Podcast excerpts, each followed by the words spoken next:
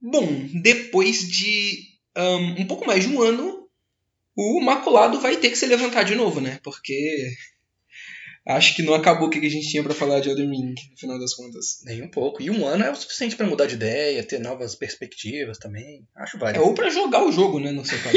Exatamente.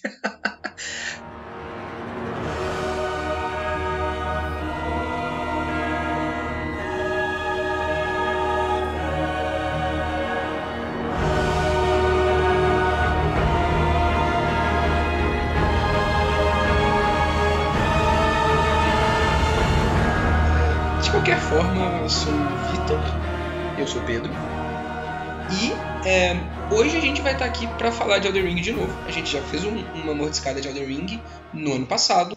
Uh, o Pedro não tinha jogado Elden Ring na época, eu tinha jogado e eu tentei fazer algo sem muitos spoilers e, e eu joguei logo quando saiu e foi as minhas impressões muito imediatas depois de estar hypado maluco com o jogo. E aí eu não podia falar de tanta coisa, né? Porque o Pedro não tinha jogado mas eu acho que agora que o Pedro jogou o jogo, e agora que eu rejoguei o jogo, ou tentei rejogar o jogo diversas vezes, e as ideias já estão mais bem estabelecidas, a gente quis, no final das contas, retornar aqui um ano depois para mais uma vez falar de Elden Ring, né?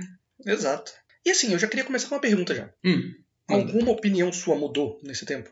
Um, eu acho que só a intensidade das opiniões. Ok. Não as opiniões em si. Tem coisa que eu deixei de falar no outro podcast que eu poderia ter falado, mas no geral eu ainda gosto do jogo, só que talvez menos do que eu gostava antes. Mas mudar drasticamente, nenhuma delas mudou. Perfeito. Ok. E aí, por onde começamos? Eu acho que começa com você. Porque você é a coisa nova aqui que tá acontecendo. Justo, é verdade. É, eu joguei, demorei bastante para jogar, e quando comecei, demorei bastante para terminar, porque a minha abordagem foi de fazer tudo, né? Fazer todas as coisas. Maníaco maníaco. Inclusive, eu achei muito engraçado quando você falou que tipo, eu joguei o jogo uma vez só e tem 250 horas de jogo. Você fez, uhum. sei lá, quatro personagens e tem 240 e poucas. É, eu, eu, tenho menos horas que você e eu joguei o jogo muito mais vezes que você. Estranhíssimo. E eu joguei multiplayer, né? Fiquei jogando um bom tempo multiplayer. Uhum. É, Mas aqui é, é dungeon. Tipo, com um personagem. É muita é, dungeon. Você, fez, né? você, você é maluco, não sei como você ficou tanto tempo. Mas é bom.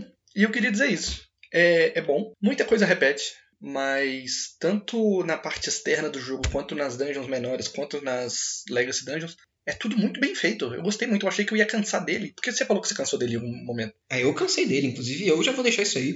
Eu não tenho certeza se eu falei isso no outro, mas eu acho que eu falei. E, e assim, é verdade, as, as dungeons, principalmente dungeons comuns, são muito cansativas para mim. Eu discordo.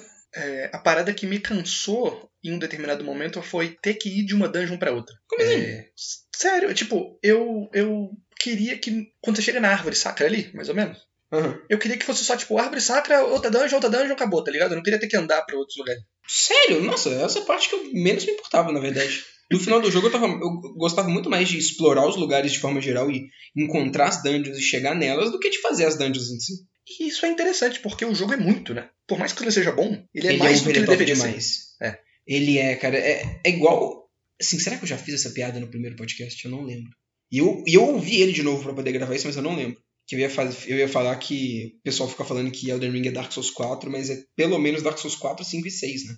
Basicamente, exato. Espero não ter repetido a piada. e isso é em tudo, né? Não é só em exploração, não. Eu acho que no combate também tem uma hora que cansa e que vai ter mais opções do que você vai jamais usar, assim. Sim. E vai ter muita história que você vai até esquecer que ela tá acontecendo, porque já tem um tanto de outras que você tem que seguir também. Tem muito NPC, uhum. tem muito inimigo que é só repetido, tem muito de muita é, coisa. E, e, e, tudo tem que escalar para poder a progressão do jogo funcionar, então tem que escalar junto com isso, né? E aí, é, upar arma é uma loucura nesse jogo, né? Tu upa uma arma até o mais 25, a quantidade de vezes que tu tem só que ir atrás de umas pedras específicas para poder upar a arma é ridículo, sabe? É, é, é, cansativo de verdade esse tipo de coisa, porque é mais um trabalho que você tem que fazer. E como o mundo é aberto, nos outros jogos da, da série Souls, você teria que pegar pedra para poder upar sua arma, só que em quantidade muito menor, e elas vão estar tá no seu caminho naturalmente enquanto você progride no jogo, se você for minimamente é, competente em explorar o mapa e de encontrar coisas, né? Porque não era um mapa muito grande, muito aberto. Nesse jogo você tem que estar muito ativamente indo atrás de minas específicas para poder upar a arma e, e, muitas vezes não fica claro o nível de cada área e a, a, progressão que você teria que estar tá fazendo em questão de upar. Então você vai numa, numa mina, você fala, ah, vou na mina aqui para poder pegar a pedra para upar minha arma. Aí você pega a pedra mais 9, sendo que você tá no mais 6 ainda. E você fica, pô, então tem uma mina entre essa daqui e, e a última que eu fiz. Onde ela tá? Em qual mapa que eu deveria estar para poder fazer a progressão correta? Você não sabe. Uhum. Isso é meio estranho algumas vezes e é, isso eu acho cansativo. E eu vou até te falar que isso se mantém nesse jogo, porque eu não Como senti esse se problema. Mantém? Se mantém porque o, a questão de que se você for minimamente competente em explorar uma área inteira no Dark Souls, você vai conseguir os recursos sem precisar ficar farmando ele. Sim. Nesse jogo isso se mantém, só que a, a, vontade que você tem que ter para ser minimamente ah. competente é muito maior. Não, você tem que ser mania. Isso é, é zoado, é cansativo pra caramba. É o que eu tô falando aqui. O Parmatel mais 25 em diversas minas diferentes, com diversas pedras diferentes, não é tão legal assim. Só que eu, eu não tive esse problema. Porque eu sempre tinha todos os recursos que eu precisava, porque eu fui em tudo. Entendeu? Sim, sim. É, mas é você um. Sei lá, como você não se cansou. É, sim, eu fui em tudo. Eu fui, eu fui com a mentalidade de tudo. E eu acho que isso foi bom. Porque quando eu entro numa obra que eu sei que ela é muito grande, eu não me sinto na, na obrigação de terminar ela logo. Então eu consegui jogar no meu tempo. Tinha dia que eu entrava, fazia uma dungeon e saía, tá ligado? É uma liberdade maravilhosa. Ou, é, eu tive muito esse, esse bagulho do momento. E não que eu queria terminar o jogo rápido nem nada. E eu não. Né, eu comecei a jogar quando o jogo lançou, literalmente no dia que ele lançou. Então. Eu não sabia o nível de repetição que ia ter nas dungeons, então eu não tinha nem, nem que tipo, não tinha nem como eu estar com essa expectativa de ah, vai ser meio chato, então eu não vou explorar tudo, ou não. Então, como era um mundo gigantesco, eu tava na vibe de querer explorar tudo e fazer tudo também. Só que isso foi me cansando, sabe? Uhum. No, enquanto, eu tava, enquanto eu tava jogando. E talvez eu tava. Como eu tava muito no hype, eu joguei bem mais rápido que você, com certeza. Eu terminei o jogo em bem menos tempo que você. E aí, talvez eu tive uma sobrecarga muito grande de Elden Ring nesse início. Tanto é que é o que é o que eu já te falei, né? Você foi esperto, Pedro. Você foi malandro de ter usado o bagulho de salvar é, o teu fazer backup aí, salvar o teu, o teu save logo antes de zerar para você poder voltar e fazer todos os finais no mesmo save, porque o meu erro foi não fazer isso. Un, as únicas duas conquistas que me faltam para platinar Elden Ring são as conquistas dos dois finais diferentes. E assim, eu terminei o jogo uma vez, fazendo coisa pra caramba, foi incrível eu já fiz uns outros quatro personagens e todos eles eu chego no máximo até o alto dos platô e paro de jogar depois. Porque o jogo é tão grande que eu não consigo terminar de novo. Nunca tive ânimo pra isso. É. E você falando disso me lembrou que eu não consigo recomendar fazer tudo no Elden Ring. Justamente por conta disso no, no final. Porque não é nem um pouco satisfatório. Não. A, a escolha. Tipo, se você faz tudo de todo mundo, no final você ainda assim só vai conseguir fazer um final, tá ligado? Então só uma das histórias que vai ter conclusão. É, Exatamente. E é, eu gosto de. Assim, eu não sei se você estava pesquisando coisa e tudo mais, porque é impressionante você não ter perdido basicamente nenhuma sidequest, né? É, sim, realmente, eu não perdi nenhuma sidequest, mas eu senti que eu perdi muito exploração de áreas, no geral. Porque eu tava muito na seca de ir em todas as sidequests. Achei inclusive o Roger lá no Stormvale, lá caindo do rolê lá, brabo. Aham, não, isso é absurdo. O que me ajudou muito foi as mensagens que o povo deixou, que na sua época não devia ter tanta. não, né? Porque eu tava jogando muito junto com todo mundo, então ninguém sabia nada. Exato. Então as mensagens. Todas as mensagens que tinha no meu era só chamando. Chamando. Tartaruga de é, cachorro. Tartaruga de cachorro, falando Fortnite, falando Ed Lord, essas coisas. Nossa. Mas, mesmo com as, as mensagens. Porque muita mensagem é só troll, né? Mensagem fala que tem parede é, é, invisível em lugar que não tem e tal. Então, em determinado momento, eu fiquei meio não vou ler tudo, eu só vou ler as que eu acho que é importante. E isso uhum. me fez não ir para determinados lugares que eu achei que eu deveria. Tipo, que eu não sabia que eu podia ir. Tá? Tipo, em andar num monte de telhado, de um tanto de lugar. Tá, me veio mesmo. Eu Sim. fiz o, o, telhado de lá por último, porque eu não sabia que era uma possibilidade no telhado daquele lugar. Mas esses lugares realmente eu só fui depois que eu olhei. E Inclusive, jeito... isso é uma coisa legal. Stormvale, cada vez que eu jogo o jogo, eu descubro uma maneira diferente de passar Stormvale. É muito maneiro. É muito cheio de interconectividade. Então, isso é uma coisa que tem que falar, né? Acho que isso se mantém. As Legacy Dungeons são muito boas, no geral. São, excelentes. É bem level design do resto da série Souls mesmo. E level design bom do resto da série Souls, né? Não é Dark Souls 2. Por mais que é Dark Souls 2 2, né? A gente já chegou a essa conclusão. Por mais que é Dark Souls 2 2. Mas eu diria que isso se expande também para fora das Legacy Dungeons. Por incrível que pareça, o mundo aberto desse jogo é impressionante de verdade. Ah, não é? É. eu acho que é aquilo, é, é, muito grande e o jogo exige que você faça muita coisa, então. E tem áreas que são muito repetitivas, principalmente mais pro final do jogo. Quase todo o Consecrated Snowfield eu acho muito grande, muito vazio e, e, e no momento que ele aparece, você já não tá se ligando, não tá querendo mais o mapa inteiro para explorar. É verdade. Mas, sim, eu gosto muito do mundo aberto do jogo também, e do cavalo, e da movimentação do cavalo, e da exploração do mundo. Eu acho bem legal. E determinados momentos são muito maneiros também. Eu lembro vividamente, assim, quando eu fui pegar o fragmento de mapa lá da, da ilha pro sul ali, de Lingrave, que quando você vai pegar ele tem um arqueiro gigante no fim do caminho, assim, é meio que um corredorzão. Uhum. Então você pega e leva a flechada, e aí todo o puzzle do lugar é tentar dar a volta pelas árvores, pelas pedras, assim, desviando das flechas do, do arqueiro enquanto está cavalgando para matar ele e ficar de boa. Eu acho esse momento muito legal, assim, e tem vários desses momentos maneiros. Tem muito momento legal de mapa, assim, principalmente é, envolvendo os dragões também, né? Sempre Nossa, os dragões aparecem em momentos muito legais. Quando o dragão desaparece, é mais legal ainda. Quando o dragão some, é um absurdo de foda. é, exato. Pô, a chegada pela primeira vez em Atos Platô, né? Porque primeiro tem dois caminhos para você subir para lá. Uhum. E um dos caminhos, assim, independente do caminho que você pega, é sempre muito maneiro o jeito que tu sobe todo fudido, todo. Não, mentira, é um dos caminhos que você sobe. Que é o que. Pelo menos eu peguei. Que é indo pelas minas ao invés de pegar o, os dois medalhões lá e colocar no bagulho e subir certinho. E aí tu vai no caminho todo cagado e tu chega, finalmente sobe, e aí você tá num lugar que é todo cheio de carroça virada de caixão de coisa. Você vê que é tipo um, um, um bagulho largado mesmo, não é, não é, o caminho principal. E aí você vai subindo por uns caminhozinhos todo fodido e tal. Aí quando você chega lá, tem a, no final da colina que você chega no lugar mesmo, você consegue enxergar tudo. Aparece a porra do dragão. Do dragão com a, segurando dois raios na mão, sabe? Aham, aham. Ah, aquilo ali é absurdo. É um absurdo. E ele some, ele vai embora, ele mete pé. E você encontra ele de novo é. depois, é muito do caralho. É legal demais. Então, esses momentos no mundo aberto assim me surpreenderam muito. Por mais que o povo tava falando que o mundo aberto desse jogo é um absurdo, eu não tava esperando esse nível. Entendi, é, válido. É bem bom mesmo. Hum, que mais? Mais alguma coisa ruim? Sim. Manda. Eu tenho algumas, algumas coisas. Que. É, bom, primeiro, algo que eu lembro que eu falei do outro eventual. Ou do outro eventual. Do outro escada sobre Elden Ring. E que eu acho que se mantém é umas é, críticas que muita gente estava fazendo ao moveset das criaturas e ao, a, ao estilo de combate do jogo, que tem muita é, a, é, personagem que dá delay no ataque para poder tem. te pegar desprevenido. É verdade. Tem muita gente dando dano de área e, e não é tão legal de, de lutar contra isso.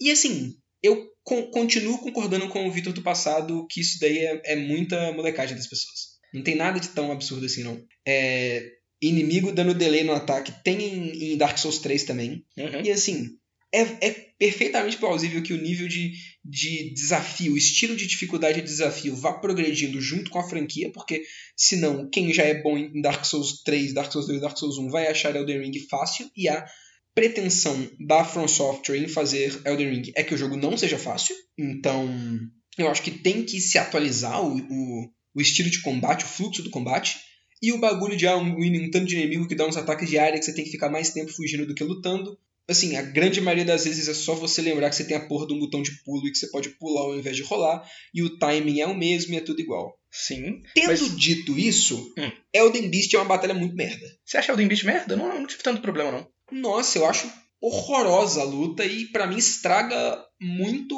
um final que seria maravilhoso do, do Elden Ring, que seria. Que a luta contra o Radagon em si é muito boa. É foda demais. Mas o Elden Ring no final é como se eles tivessem feito uma luta inteira que houve um planejamento para você lutar com o cavalo e não ter o cavalo. Se tivesse o cavalo no, no Elden Beast, iria ser legal.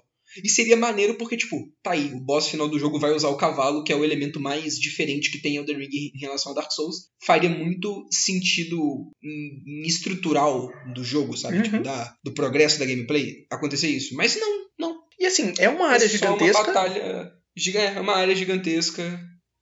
E o e... bicho fica mais tempo voando para lá e pra cá e spamando poderzinho do que você fica lutando com ele. É uma luta chata no final das contas. Tudo bem. Não tem e... nada que, que as pessoas normalmente consideram legais em lutas da From Software e eu concordo com as pessoas nesse caso. Realmente, realmente. Eu, eu tava jogando de mago, né? Então eu tinha opções uhum. de jogar coisa nele de longe.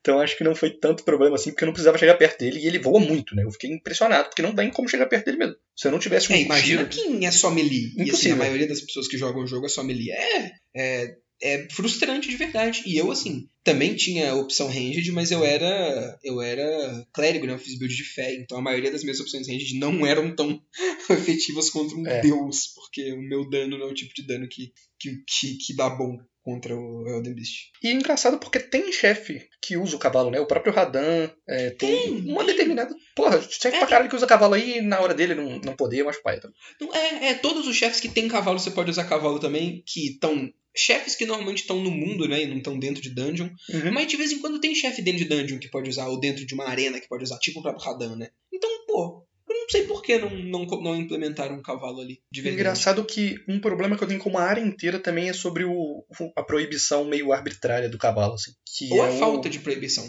Mas continue. É, que é a área do. do Lake of Rot lá, né? No Lago de Podridão. Sim. Se aquele lugar tivesse cavalo, assim, ia ficar um pouco trivializado. Talvez. Aham. Mas eu Uhum. acho aquela área tão desportável, acho que é a área que eu menos gosto do jogo inteiro. Porque, porra, a, a maneira que o jogo me ensinou a lidar com pântanos de veneno e de doença e tererão, no jogo inteiro ele não é válido só porque o jogo não quis, pô. Porque não é que eu, como se eu não pudesse andar de cavalo debaixo da terra também, porque tem outras áreas que eu posso. Tem, e áreas muito legais que você pode, inclusive, né? Sim, e aí o jogo só não E- deixa ali porque ele não quer. Verdade. Mas eu ia falar exatamente o contrário do que você ia falar agora. Hum. Que muita gente tem reclamação de que não tem um pântano de veneno true em Elden Ring, e eu concordo um pouco com isso, na verdade. Não tem nenhum pântano de veneno que chega no nível de tiltagem dos pântanos de veneno dos jogos pregressos por causa do cavalo. Eu acho que a minha crítica que eu ia fazer, na verdade, é que o, o cavalo trivializa muito o Kaelid, de forma geral. Kaelid era pra ser um lugar muito mais fodido, mas ahn, você poder usar cavalo no- nos pântanos de veneno deixa tudo meio bullshit pra mim. É, e Lake of Rot, assim, não deixa que você use cavalo, mas, sinceramente, eu acho a área tão qualquer coisa. É meio qualquer coisa, é meio vazia. é meio vazia, é muito. Sei lá, eu não tive dificuldade em Lake of Rot e eu não tive. Eu não, eu não fiquei é, ficando tiltado, não achei que foi um desafio muito válido que foi proposto ali. Ela é muito rápida e ela é muito secundária pra poder ser um pântano de veneno válido. Tem aquele castelo lá também que você luta contra o maluco é, que fica levitando espada, que eu não lembro o nome dele, mas é muito breve as partes de veneno também. Se você for esperto, você não é envenenado nenhuma vez. Então, faltou pântano de veneno bom. Eu discordo, mas é porque eu não tenho carinho nenhum pelos pântanos de veneno. Eu gosto. Eu, assim, eu- é que, ah, mas eu gosto de sofrer neles, a verdade é essa. Eu, eu senti falta de um pântano de veneno bom. No Bloodborne tem, inclusive, que eu não joguei. Tem, tem. Tem o, tem o Olha. Patches te chutando no pântano de veneno, é o melhor dos dois mundos. Que coisa boa, que coisa boa.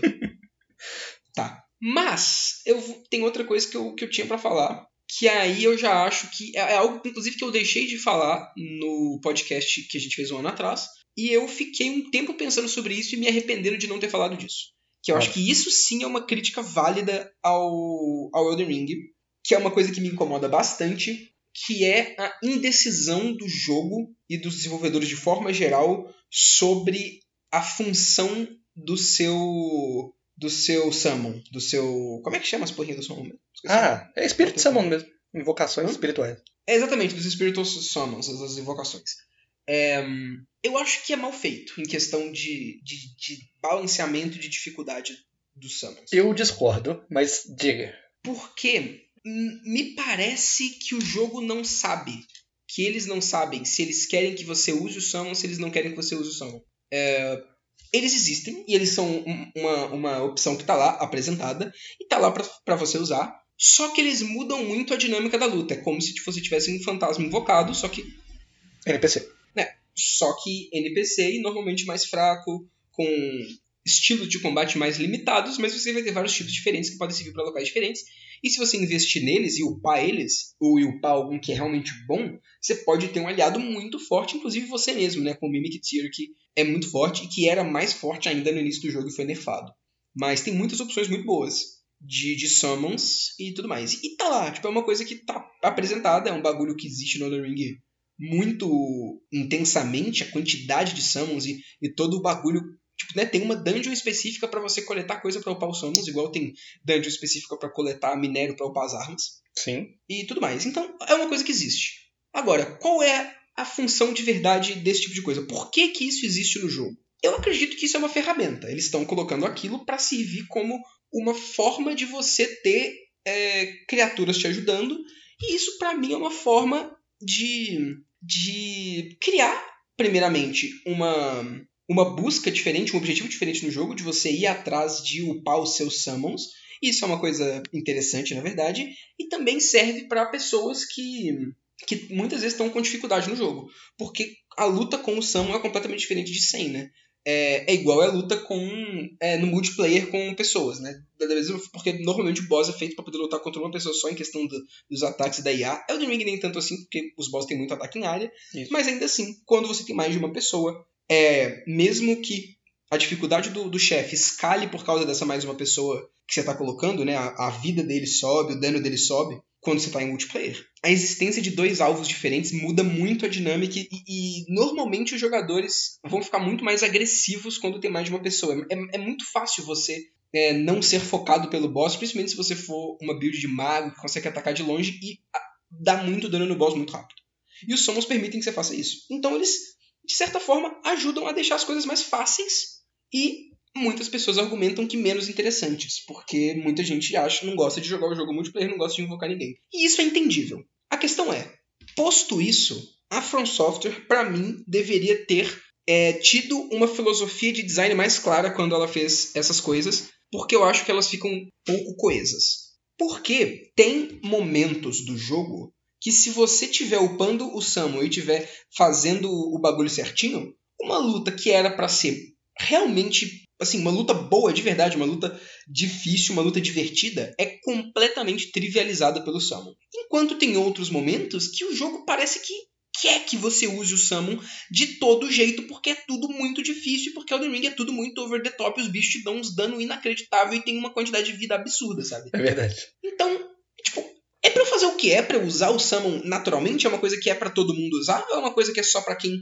tá tendo dificuldade no jogo usar? É para ser é, um substituto para o multiplayer ou não é? E isso, essa falta de clareza, acaba estragando os momentos para mim.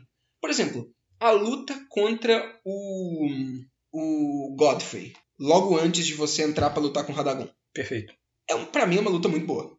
Gosto muito também é, do momento. Eu gosto demais dela. Ela é muito divertida. Os dois estágios dela mudam bastante. E é uma luta difícil e que você, assim, você tem que ficar um tempo lutando e aprendendo e tudo mais para poder vencer ele. A primeira vez que eu entrei lá, eu invoquei meu Mimic Theor mais 10 e a gente derreteu o Godfrey. Derreteu. Foi tão ridiculamente fácil e o design dele e, e, ele em si é tão legal em questão de tudo que já foi falado dele, da expectativa que faz em torno dele e dos ataques dele, de tudo, da apresentação daquela luta era tão legal e parecia tão legal que a gente tava quase matando ele. Eu falei, não, isso aqui tá errado. Aí eu desinvoquei o Mimic Tear e me matei para ele e depois eu fui jogar só jogando normal. Mas quem não teve essa impressão igual eu tive? Quem não teve a ideia de desinvocar o, o seu Summon e lutar com ele na moral sem Summon e ter a experiência que eu acho mais divertida com ele? O, eu posso dar exemplo do próprio Fischer, né? Que é um amigo meu, vocês conhece, talvez conhecem ele de, do, de alguns eventuais ocultismos de RPG que a gente já gravou. Ele jogou The Ring, ele lutou contra o, o, o Godfrey, ele usou a, o Summon dele e ele matou o Godfrey de primeira. E ele não teve essa experiência tão legal que é lutar com o Godfrey da maneira mais divertida, para mim, pelo menos, e para a maioria das, das, das, pessoas que jogam jogaram os outros jogos da, da série Souls, porque o jogo te incentiva demais a usar o Summon o tempo todo. É verdade. Eu matei ele de primeira também. Você matou ele de primeira? Você usou o Summon? Usei. Tá vendo? É. E, aí, e aí tu matou ele de primeira e não lutou com ele depois? Sim, é, eu só matei ele. Entrei lá, matei ele e é. Okay. Continuei. Cara, isso é muito triste. Se, se você tiver o. Você provavelmente não, não, não tem o save salvo. O save foi depois dele. É, foi, eu imaginei, foi depois dele. Porque eu recomendo muito que você lute ele sem Espírito. Porque, sinceramente, eu acho que deixa chato você usar o Espírito em diversos lugares, deixa o jogo realmente chato. Okay. Deixa ele muito fácil. E não só fácil, tipo, ah, eu quero que o jogo seja difícil, mas quebra o intuito da luta. E a gente sabe que o intuito das lutas de Dark Souls é ser uma coisa desafiadora. Desafiadora, sim. Se quebrar isso de, de um jeito tosco, eu acho que não é legal, sabe? Faltou, ou eles, eles de, talvez, tipo, ou falarem, não, o jogo é pra ser usado com Summon mesmo, e aí escalava a dificuldade dos bosses e fazia eles pensados para poder ser lutado com Summon, ou falava, não, Summon é só pra, pra, pra, pra ser uma ajuda para quem tá com dificuldade, e aí deixava isso claro, de alguma forma, naqueles telinha que aparece explicando os Spirit Summons e tudo mais, e, e também escalava alguns bosses que são muito difíceis para você conseguir lutar com eles sem sofrer tanto assim com, com o Espírito Santo. Tipo, por exemplo, a própria Malenia, que é, sinceramente, eu demorei para matar ela com o Spirit Summon. Imagina se eu tivesse sem ele, sabe? Uhum. Então, eu acho que, sei lá, não- o jogo não tá muito bem balanceado em torno do- dos, dos Summons. Eu senti. É uma crítica que eu tenho. Eu quero trazer. Eu tenho uma crítica ao Samus também, mas não é necessariamente essa. Mas antes de eu falar ela, eu quero trazer mais um ponto pra, pra sua parada aí, que eu senti que os inimigos eles leem mais o seu input nesse jogo do que em qualquer outro jogo da From que eu joguei. Sim. Principalmente no os Godskins, que chega a ser engraçado. Tipo, toda vez que você tenta tomar um Estus, ele joga aquela porra daquela bola de fogo preta. Filho. Todas as vezes. Você não tá acostumado porque você não estava preparada pro Dark Souls 2 2. você não lutou contra Fumi Knight no final de é, Chrome of the Old Iron King, que é a DLC do, do, do Dark Souls 2, e você não sabe o que, que é você tá macetando o, o Fumi Knight com outros dois é, fantasmas que você invoca pra te ajudar, e aí você, tipo, ah, vou deixar ele focando nos fantasmas e vou recuar aqui pra, porque eu tô com pouca vida pra se curar. Você bebe esses, ele só ignora completamente as outras pessoas que ele tá lutando e dá um dashzão e pula em cima de você e te mata, É cara. muito esquisito É, isso. bom demais. É bom Então, demais. Isso eu é fiquei- do Dark Souls 2. Eu fiquei com a impressão de que essa aí é a maneira da From de tiltar as lutas do jogo, de regular as lutas do jogo, Sim. pra te forçar a usar Summon, entendeu? Porque se o bicho sozinho fica lendo seus inputs desse jeito, se tiver dois bichos pra ele lutar contra, ele não vai conseguir ler o input de um só, entendeu? Por mais que o outro bicho não tenha input, porque ele é um né, computador. Sim. Mas ele vai ter que lidar com duas paradas. Se ele ler o meu input, ele vai tomar porrada do meu Spirit Summon. Então, não quer dizer que eu gosto, mas eu senti que o jogo firmou a posição dele com esse aspecto, entendeu? Eu acho que ele quer que você use mesmo. Eu não acho tanto. Tipo Assim, não que eu não acho que ele não quer que você use. Eu acho que ele quer que você use no final das contas. Isso é um problema que eu tenho. Eu já até expliquei isso aqui. Mas eu não acho que isso é uma forma muito efetiva de você é, lidar com os Spirit Summons. Porque é o que eu disse, né? Dá pra você lidar com isso de outras formas, com esse Dá, input sim. read de outras formas.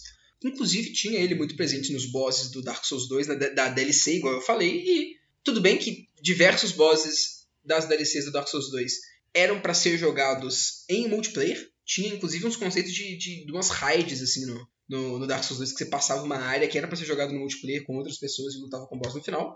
Mas o Fulminante não é um desses bosses. Ele tem a fogueirinha lá do lado do boss, é daquele boss feito pra você jogar você versus ele várias vezes, sabe? Uhum, uhum. E, e ele tem esse input read gigantesco. Então, sei lá, não acho. Assim, eu não acho nem que resolve, nem que foi tanta intenção.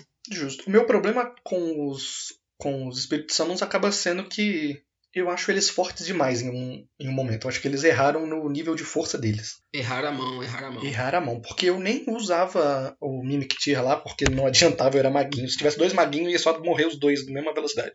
Tá ligado? Sim. Mas é, eu, em um determinado momento, eu gostei da, da parada do Samon. Porque ele fazia justamente o que eu queria, que era atrair a atenção do bicho para dar tempo pra eu me bufar e partir pra porrada. E dar um daninho pequeno qualquer. Só que chegou num ponto que eu podia. Eu usava a arqueira, a arqueira que não anda, Uhum. e eu podia só deixar ela lá que ela matava o bicho pra mim, tá ligado? E nesse ponto eu acho que me perdeu. Eu continuei usando, mas Sim.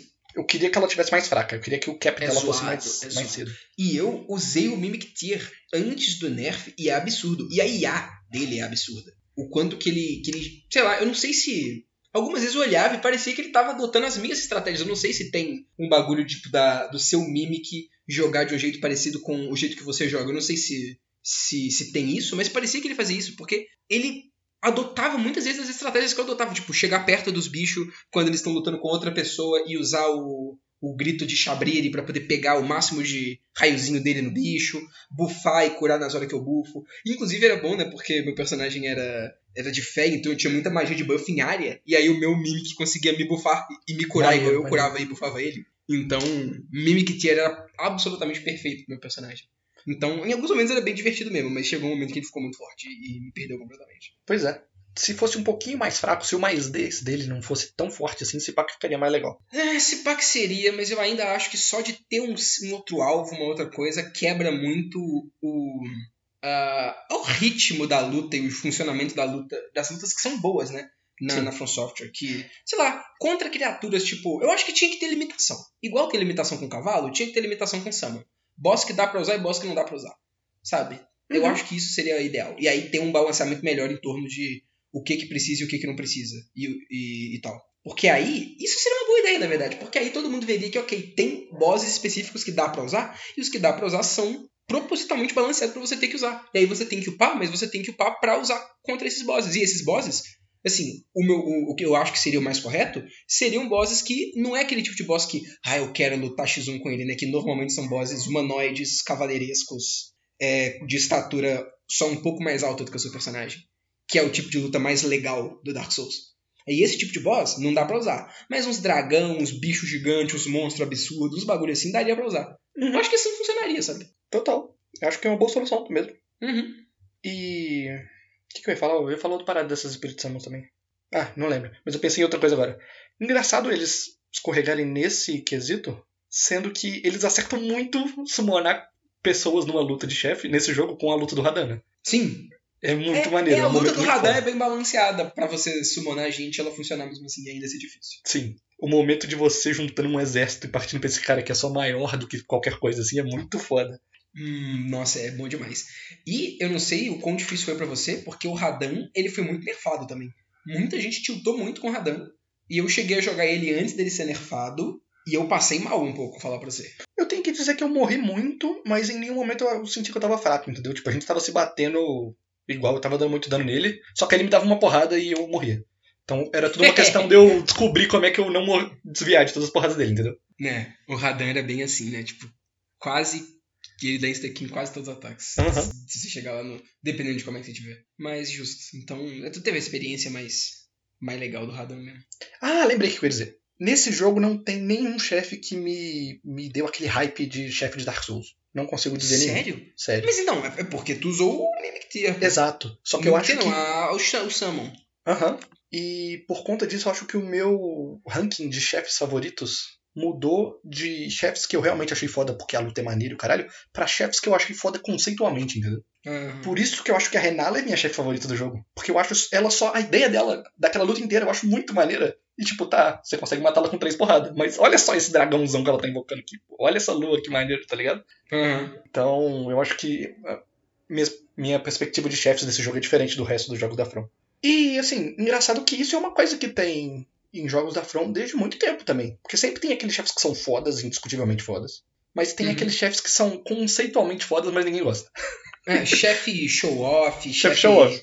Gimmick, quando a gimmick não é insuportável, tipo Battle of Chaos e tal. Nem existe mesmo. É. E nesse jogo eu passei a gostar mais deles do que dos chefes que eram pra É. ser brabos. Mas eu acho que eles são melhores executados também. Eles não são só espetaculares visualmente, eu acho que o espetáculo visual de Elden Ring, ele almeja isso muito mais do que Dark Souls, e eu acho que isso faz total sentido pelo contexto do jogo e pela temática do jogo no final das contas, né? Elden Ring é um jogo que tá te, te falando que você vai mudar os bagulhos de verdade, vai é, botar tudo pro caralho e tudo mais, enquanto Dark Souls é, assim, apesar de você ter uma certa agência, no final ele é muito... é, Ele é muito fatalista, né? Não importa ele é o que muito faz. fatalista. E, e todo mundo é muito pessimista o tempo todo conversando com você em questão de NPCs e tudo mais, né? Tá todo mundo falando, ah, tu vai, não vai conseguir, tu é um bosta, papapá. Enquanto no Elden Ring é não, mano. Tu vai conseguir, a gente vai conseguir. Bora juntar aqui a panelinha e botar esse bagulho pra funcionar. Então, faz sentido que ele seja mais espetac- é, espetacular, que ele seja mais high fantasy, que ele. É... Isso eu acho legal, porque é um uso inteligente do mundo aberto, né? Porque você ter um mundo gigantesco com coisas gigantescas e com tudo muito maior faz total sentido. É não só por um, um, um- questão de gameplay, por um próximo passo que a From Software daria, mas combina muito bem com o que o jogo tá tentando mostrar, né? O jogo tá tentando dizer, eu diria. Total. Eu não sei se o, o Dark Souls, tipo, com um jogo com o mesmo estilo, com a mesma melancolia, com a mesma temática de Dark Souls, funcionaria no mundo de Elden Ring, sabe? Não funcionaria tão bem assim. Do mesmo jeito que Elden Ring não funcionaria tão bem no mundo de Dark Souls. Eles são mais diferentes do que, do que se imagina a princípio, na verdade. Absolutamente. Apesar de que, como você falou no primeiro episódio, o Elden Ring é meio que uma, uma, um próximo passo do Dark Souls, né? Eu senti É. isso também. Mas isso é muito bom, porque ele é um próximo passo, tanto em questão de, de level design e de mecânicas e de estrutura E de escopo, né? quanto é, e de escopo, é, e do quanto que eles vão almejar e tal. Mas é um próximo passo temático e, e da história também, né? Da discussão que eles estão propondo. Eu acho que pô, faz total sentido e, e isso é muito bem executado. Eu acho que esse tipo de coisa é uma coisa que a From Software faz muito bem. E por mais que é, eu não sei se as pessoas se importam tanto com isso, na verdade. Porque quando eu vejo gente que gosta de Dark Souls ou gosta muito da gameplay de Dark Souls e não liga pra história, ou liga pra história, mas liga pra história ligando pra lore, que não é o que eu tô ligando tanto assim. Uhum. Então, eu não sei o quanto que as pessoas se importam com. ou tentam interpretar as coisas mais no nível temático e pegar umas coisas mais subjetivas e desse jeito assim, sabe? Mas eu, eu acho que a From Software faz, sempre fez isso muito bem e ela continua fazendo isso muito bem. E é uma das coisas que eu mais gosto em Dark Souls. É um dos motivos de ser uma, um dos meus jogos preferidos, na verdade. É verdade. Eles são mestres em fazer isso mesmo. E isso eu acho que é uma, uma boa transição pra eu falar do bagulho que você não gosta. Que você já até disse que você não gosta aí. Ah. Que é a lore. Não é nem lore. Ah, não é que eu não gosto, não é que eu não gosto. É que eu não me importo tanto assim pelo meu, né, pelos meus gostos pessoal, mas eu acho legal. E eu, eu acho legal a do Elden Ring. Mais legal, inclusive, em questão de puro, pura teoria e de aula de história do que, do que de Dark Souls. E eu acho que isso é influência direta do George Martin na história. É, então, eu ia falar não só de lore, mas toda a parte textinho, né? Toda a parte narrativinha do jogo, assim, Uhum. eu acho que é o ápice da From. Nunca. Eu achei muito interessante várias das É. ideias e várias das histórias que eles apresentaram. Eu concordo. Eu E não sei eu até onde que isso é influência o- do Martin. E eu fico em choque com o pessoal que fala que a, entre aspas, lore desse jogo é chata e, Não, e, não, é tão, e não é tão boa comparada a, a Dark Souls, e esse pessoal tá maluco, né? Tá. Eu que não entendo muito bem, pelo pouco que eu, assim, tive vontade de ir atrás e de entender, eu achei tão fascinante, tão interessante. E assim, não só no, no grande lore das coisas, dos deuses, das guerras e das raças e caralho, mas tem coisinhas pequenininhas. E você me conhece, você sabe que eu sou um cara que gosta muito de conceitos. Não, eu não me preocupo tanto se a, se a execução não for tão boa, se o conceito for do caralho. É, tu é meio assim mesmo. E tem vários conceitos tão legais nesse jogo, velho. Eu fico em choque. É, deixa eu ver um, só pra ilustrar. É, a Roderica, que é a menina que upa os Espíritos Santos, Uhum. a descrição dela na, na- no item de upar os Espíritos Santos, ela fala que upar um Espírito Santo é que nem uma mescla entre uma conversa e afinar um instrumento. E as duas partes aprendem alguma coisa com esse processo. Essa parada é tão foda, tá ligado? É muito legal. Porra. E até uns bagulho que é mais meme, mas é tão legal quanto, tipo, O a cavalo do Radan. do. É, exatamente, o cavalo do Radan. Cara, todo esse conceito do cara ter virado a porra do, do maior mestre da magia de gravidade de todos os tempos, só pra conseguir manter. é, ele, ele conseguir manter o uso do cavalo dele que ele gostava tanto que não aguentava mais o peso dele. É incrível demais, cara. Exatamente. E tudo tem uma historinha. Qualquer parada que você pegar, assim, tudo bem que isso já é clássico pra Dark Souls, né? E, e É, mas eu acho que é uma historinha, assim, que é mais coesa e que faz mais sentido com a lore no geral e não é só uns name drop aleatórios, sabe? E mais fantástica, eu achei também. Mais high fantasy. Sim. É. Mais high fantasy e mais, talvez, lúdica também. Total, sim.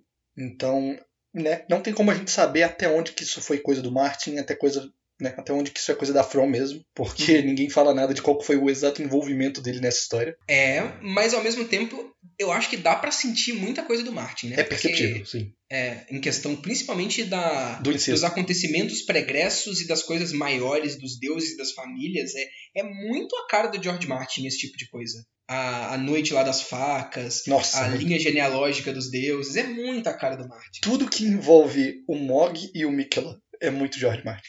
Muito, é muito George Martin. E é legal, e é, e é interessante. E é, é um mundo. Isso eu acho maneiro, inclusive, do Elden Ring.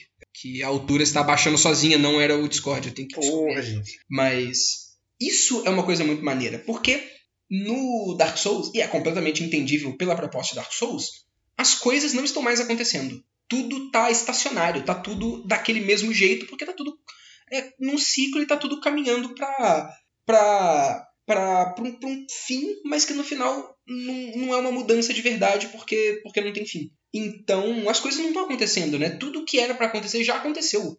E enquanto no Elden Ring eu sinto que existe muito mais agência do mundo e das outras coisas em comparação a Dark Souls. Tipo, no Dark Souls o teu personagem é, tá fazendo tudo. Enquanto no Elden Ring, por mais que as coisas só acontecem quando você tá interagindo com elas nesse nível, dá a impressão de que tem coisa acontecendo, sabe? Dá a impressão de que tem gente com objetivos diferentes fazendo coisas. Ou, sim, e eu fiquei impressionado durante o jogo com o tanto que você encontra as pessoas fodas que você escuta falar antes. Aham. Isso me impressionou muito. Porque é Não, muito não é comum- tão comum assim em Dark Souls. Pois né? é, né? Você escuta muita história de muita gente, aí você fala, ah, mas viveu há 300 anos atrás e já era. Aqui não, tá ligado? Aqui você fica sabendo, por exemplo, em Raia lá que tinha uma bruxa de pedra que pegava os estudantes e levava eles pro mau caminho, caralho. E tu vai lá e tu encontra a bruxa mesmo. E é foda demais. Sim, sim, sim, completamente. O próprio Maliketh, eu não achei que eu ia encontrar o Maliketh nem fudendo. Tanto que todo mundo hypava ele, falava ele, eu falei, ah, mano, ele é um cara que vai vir só na DLC, ou que vai ser só um hype pra poder falar o quão brabo que ele é e, e nunca vai ter ele de verdade. Aí não, o cara realmente tá lá no final. tá? Tá lá. E ele é brabo, e tem plot twist o caralho com ele. Sim, sim, maneiríssimo. E a gente deu muita sorte que, nesse período entre as gravações desses episódios, foi anunciado que terá uma DLC pra Elden Ring, né? Sim. Duas coisas. Hum. Você acha que precisa e o que, que você espera dela? Olha, precisar é uma palavra muito forte, mas eu acho que é muito forte pra 92% das DLCs. Justo. Agora, que ia vir, e que tava todo mundo esperando que ia vir, e que pode ser legal, isso aí não há dúvida, eu acho. Porque normalmente as DLCs de, dos jogos da From Software são muito boas. São a melhor parte do jogo. Sim, são a melhor parte do jogo. É meio questionável o, o, o tamanho delas pelo preço, mas eu não sou muito desse tipo de gente que fica olhando, é, julgando o videogame pelo tamanho, sabe? Que fica tipo, ah, pelo esse preço o jogo tinha que ter pelo menos tantas horas de jogo, bababá, papá. Eu acho estranhíssimo esse fenômeno, inclusive. Vou até falar um pouco disso aqui agora. É meio esquisito, né? Porque. E é literalmente a única mídia que isso é uma preocupação. Já percebeu? Ninguém fica puto porque um filme é pequeno demais, normalmente.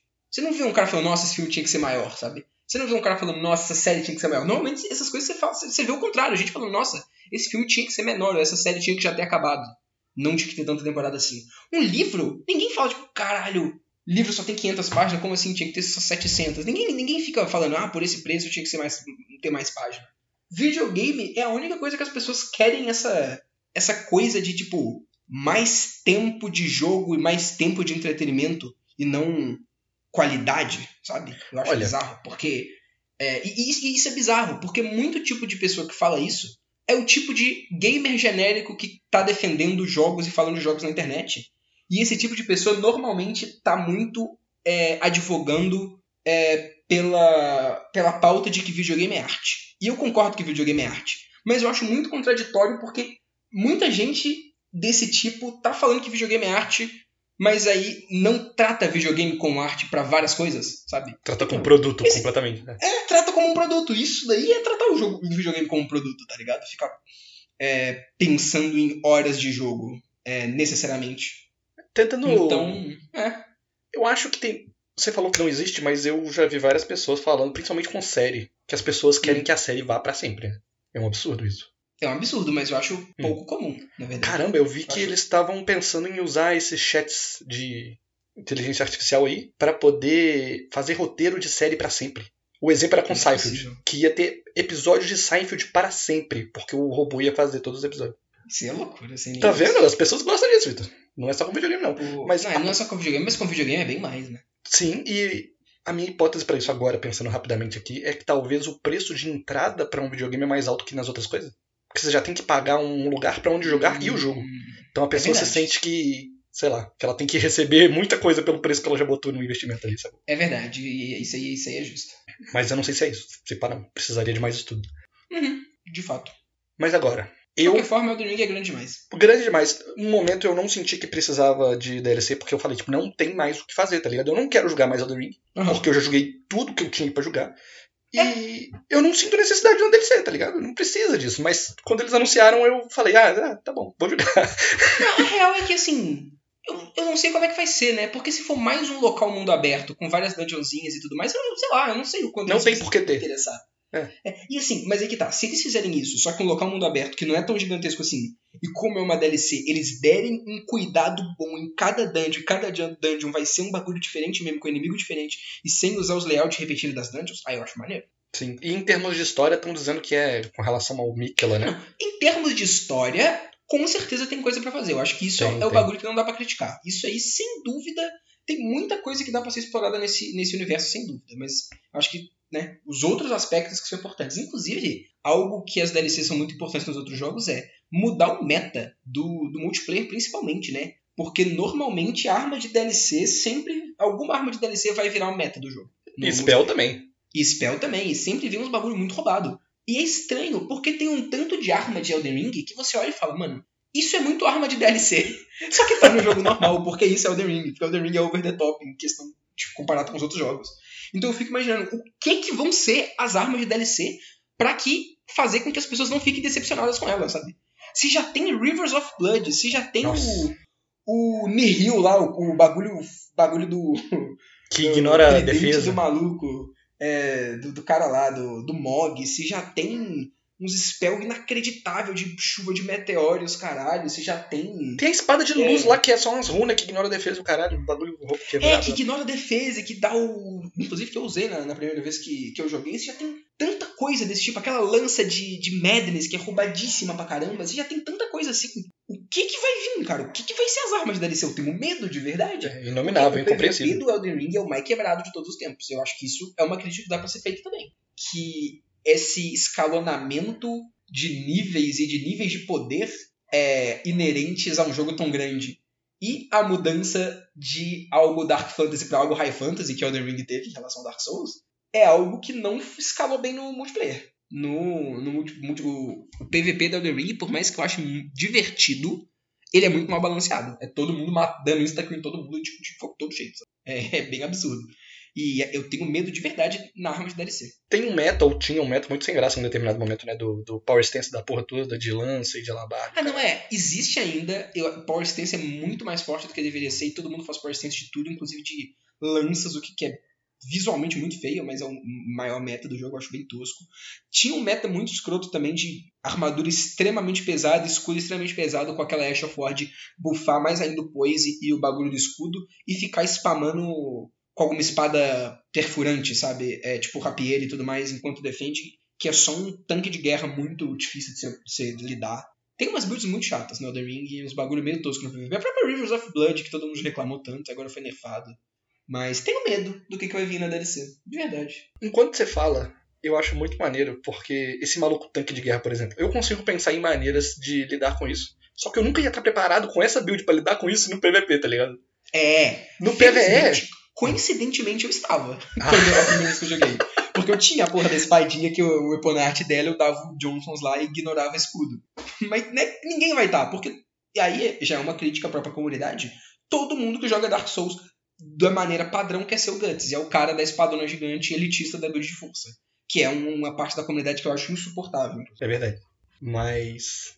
Sei lá. Eu acho maneiro como o conversar no PVE, mas isso realmente atrapalha um pouco no PVP, que é uma parada que eu não joguei então não senti tanta falta, assim, não senti esse problema tão forte. Sim, sim. Mas é, é, é, algo que sempre existe em todo jogo, e por mais que não é o foco, eu acho que é um, um pilar importante, uhum. na verdade. Inclusive, sinto falta de Covenant. Apesar de que tem pessoinhas que você pode se juntar e, por exemplo, é a Tenfly, a Volcano Manor é completamente uma Covenant, só que sem esse nome, né? Mas Sim. senti falta das mecânicas de tipo, putz, estou aqui em Dark Souls 3, cheguei na, ne... matei o Pontífice Sullivan, tô na segunda parte de. Cheguei na, lá na segunda parte de, de Iritil, e aí, tu sabe, esse é o território dos devotos de Aldrich, né? Os caras são uma gangue, você vai ser gankado até o fim por devotos de Aldrich nesse lugar. Eu acho isso muito legal. Engraçado. Não tem esse tipo de coisa. Pois é, e tinha o Dark Souls 1 também, e se tem um jogo que é pra ter Covenant diária, é o Elden Ring, né? Engraçado não Sim. ter. É bizarríssimo. Não Podia ter uma pra cada área gigante lá, tipo, defensores de Lingrave. Mas toda vez que você entra em Lingrave tem uns carinha querendo te gankar. Ia ser um Ia ser legal. é, mas aí eu acho que também faltaria balanceamento, né? Porque invasões em áreas grandes assim do jogo não são tão legais. Porque você não consegue usar o cavalo e porque é muito grande, muito é difícil muito de, de, encontrar gente. E tem um problema muito grande também que é o AFK Farming, né? Que é gente que sobe em locais inacessíveis é, sem o cavalo e ficam lá parados é, com usam aqueles itens de, de, de summonar gente e que pode que seu mundo fica suscetível a ser summonado por é, ser invadido. E aí o pessoal invade o cara, não consegue encontrar o cara nem matar o cara e quita. E quando você quita, você. A pessoa, o dono do mundo recebe alma quando o invasor quita. Olha que palhaçada. É, isso é muito paia. Então os caras ficam literalmente farmando FK, isso é insuportável. Aconteceu isso comigo, mas eu achei o maluco, tipo, ele realmente estava num lugar inacessível, não tinha como. Uhum. Mas eu consegui pegar um arco e tentar mirar nele, tá ligado? E aí quando ele viu que ia dar merda, ele saiu, então ele não tava a ficar, ele tava lá, ele só era um merda. Entendi. É, esses caras, né? Acontece. Que bosta. Algumas vezes acontece. Ok. Mas algo mais a acrescentar? Acredito que não. Acredito que é isso. Jogo bom, jogo legal. Gostei bastante. Bom jogo. Não é meu jogo preferido da From Software. Kingsfield 4 é melhor que esse cara. Mas, é. Você pode quer mesmo. Tô nem, tô nem. Cada vez que eu penso mais sobre Kingsfield, eu, eu gosto mais de Kingsfield. Explodiu uma escada de. Nossa, apenas uma mordiscada de Kingsfield.